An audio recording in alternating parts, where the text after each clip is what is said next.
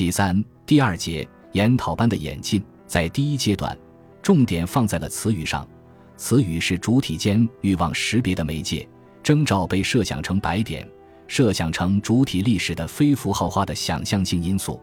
而分析的过程就是将其予以符号化的过程，就是将其融入主体的符号世界的过程。分析将为一开始即表现为无意义的踪迹的事物，回溯性地提供意义。所以，当主体有能力向他者连续的叙述其历史时，当主体的欲望融入了完整言语，也能从完整言语中识别出来时，精神分析的最后时刻就来到了。在第二个阶段，拉康设想符号秩序对于主体具有禁欲效果，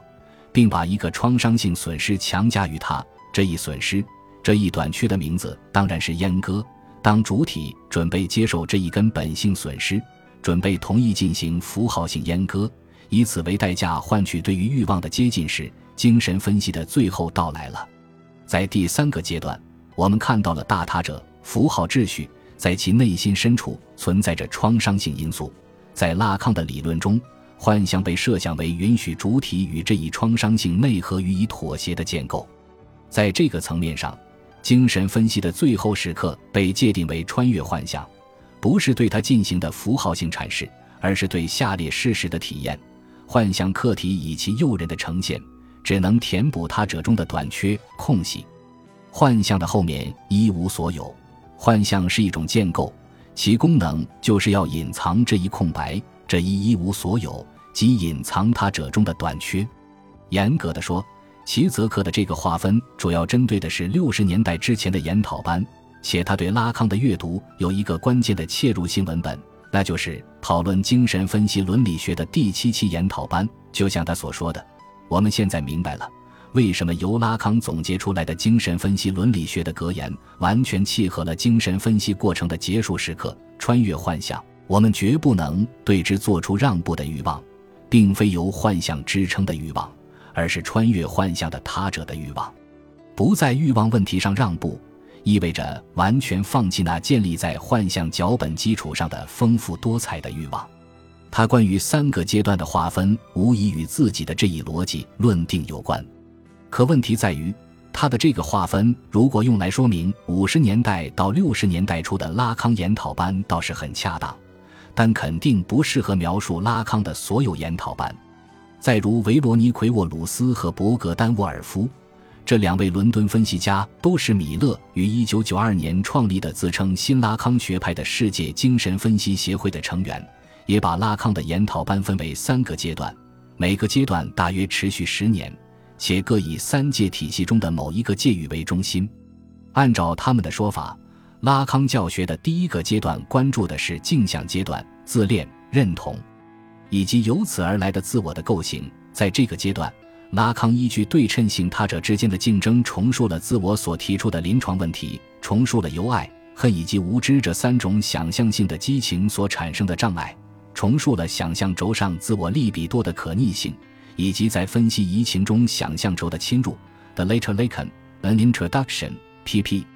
八九 Albany State University of New York Press. 处点零七。在第二个阶段，随着对象 A 这个实在概念的提出，象征界成为关注的中心。从第十一期研讨班开始，拉康一直着手思考在大他者或象征秩序中定位主体的参数。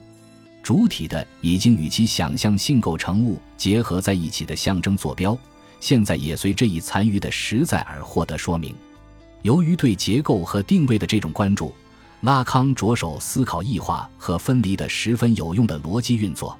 并把这两者同症状和幻象的概念关联在一起。第三个阶段始于1973年的第二十期研讨班，这是拉康教学的晚期，其所关注的是不可能的实在。在这个阶段，元乐成为人类生存的特征。元乐不仅扰乱和倾覆了象征性的平衡和比例的快感原则，而且成为对于言语来说特殊的和必要的组成部分。后者现在被看作是元乐的承载物。言语的象征功能不是减少元乐，而是产生元乐。The later Lacan, an introduction. P 九。很显然，沃鲁斯和沃尔夫的这个划分过于简单化。且不符合拉康思想发展的逻辑。就三界的角度而言，拉康对他们的阐述从来不是单独的进行的，而是一开始就把他们置于了一个共识态的交互作用中，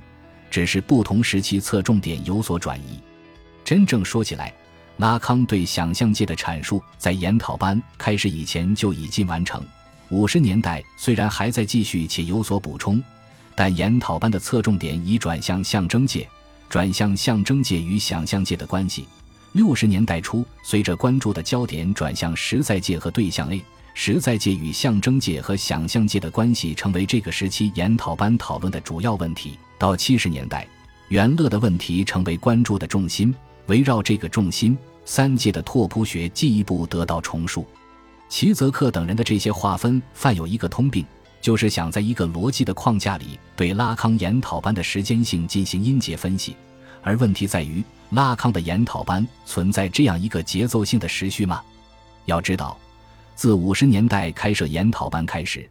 拉康的思考一直是致力于分析技术的理论化和分析理论的技术化，这是他的目标所在。而这一目标又被嵌入一个以想象界、象征界、实在界为框架的结构模型中，不同的理论和技术问题都要纳入这个三界来讨论。进而，虽然从时间上看，拉康在不同时段的侧重点经历了从一个界域到另一个界域的转移，但从三界框架作为一个共识系统的层面看，这个转移与其说是侧重点从一个转到另一个，不如说是阐述三界的认识论模型的变化。而且这个变化并不完全遵循时序的节奏，而是像一个连通器，前后时期总是在某个交叉点上以重数的方式发生分形。这样，在拉康的研讨班进程中，处在不同认识论模型中的同一个问题，常常会导出不同的结论和意义效果。因此，逻辑时间的分期固然可以让我们对拉康的研讨班获得一个清晰的线索，但容易导向对拉康的疑难的省略。而疑难和悖论正是拉康理论的一个典型特征。下面，我将试图对拉康研讨班的进程给出另外一种描述。基于上面所说的分期的困难，我选择了一条取巧的路线，即依据研讨班地点的转移来描述它的进程。一九五三至一九六三年的第一至时期为圣安娜医院时期；一九六四至一九六九年的第十一至十六期为巴黎高师时期。一九六九至一九七九年的第十七至二十六期为法学院时期。如果你非要说这还是一种分期，那也是一种非逻辑的分期，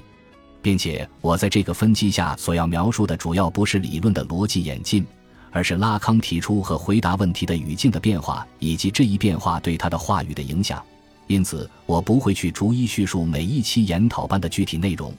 而是会专注于他进入问题的方式或认识论模型的变化。首先是圣安娜医院时期，这个时期正好贯穿了法国精神分析学会的整个历史。就是说，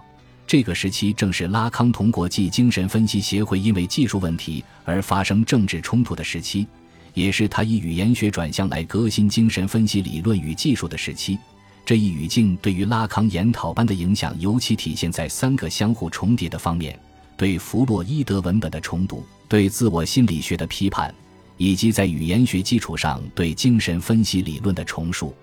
第一，对弗洛伊德文本的重读，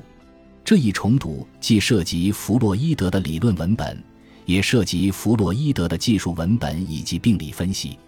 这个时期的每期研讨班都会重点讨论弗洛伊德的一个或多个文本。第一期的研讨文本主要是弗洛伊德在一九零四至一九一九年写的有关分析技术的论文，《论心理治疗、精神分析治疗的未来展望》。野性的精神分析是梦在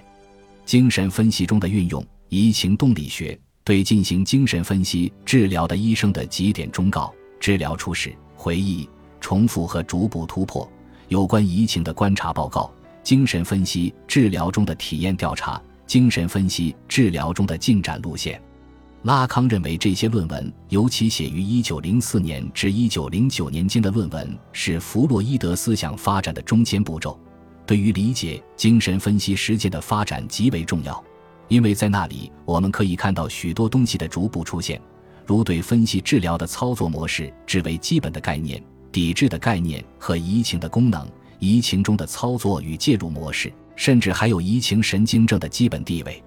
第二期主要涉及弗洛伊德写于二十年代的三部著作：《超越快感原则》、《群体心理学与自我的分析》和《自我与本我》。第三期讲的是弗洛伊德在一九一一年写的一个病理研究，即著名的施列伯病例。第四期也是一个病理分析，即小汉斯的病例。第五期涉及弗洛伊德早期有关无意识运作机制的文本。第六期讨论了弗洛伊德的两篇短文《哀悼与抑郁症》和《俄狄浦斯情节的消解》。第七期主要考察了弗洛伊德早期的《科学心理学纲要》和晚期的《文明及其缺憾》。第八期是弗洛伊德有关移情的文本。第九期是弗洛伊德的群体心理学与自我的分析。第十期则与弗洛伊德的意志症状与焦虑有关。这里的列举并不全面。但仅此也足以看出拉康为回到弗洛伊德而做的努力。第二，对自我心理学的批判。前面说过，拉康对弗洛伊德文本的强力性重读，既是为了重启精神分析理论的革命性维度，也是为了对抗自我心理学派对弗洛伊德的修正主义改写。所以在前十期研讨班中，拉康花费了很大的精力去批判自我心理学派。但也包括对象关系学派的理论和技术，尤其关注了自我心理学派的自我理论和治疗中的移情与抗拒的问题。有关这个批判，我在前面已经做了较为集中的交代，尽管在那里我没有太多地引用研讨班的材料。